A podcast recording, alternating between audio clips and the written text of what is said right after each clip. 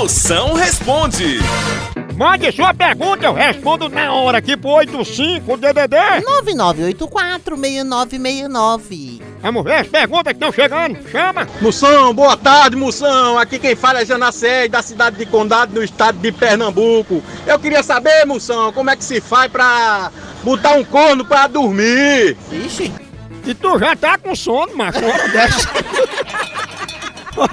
É o seguinte, plante bananeira no quintal. Aí você espeta o chifre na grama e dorme feito garfo e melancia. Só, só evite dormir de rede, que é pra bicha não rasgar de fora a fora com o chifre.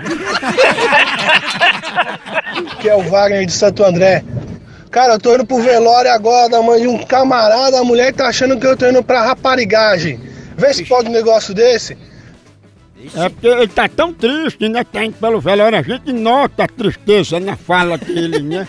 Mago, essa tua mulher é mais desconfiada que motorista de carro forte. Também, tu foi inventar pra ela que foi pro enterro de um anão. Tu sabe que anão não morre, mano. Anão é igual a velha do interior, vai gastando, gastando, gastando, quando a gente vê, tá só as havaianas.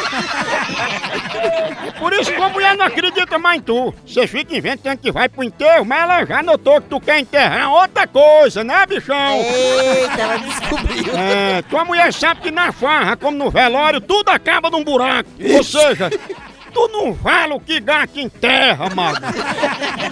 Ô, moção, eu sou Andréia de Osasco. Ô, moção, vem você aqui me esquentar, vai, moção. Fia, você tá precisando é de um cobertor de ureia. Pena que eu sou mago velho, só tenho osso. Senão, eu ia aí lhe deixar mais quente que frigideira sem cabo. A hora do Moção.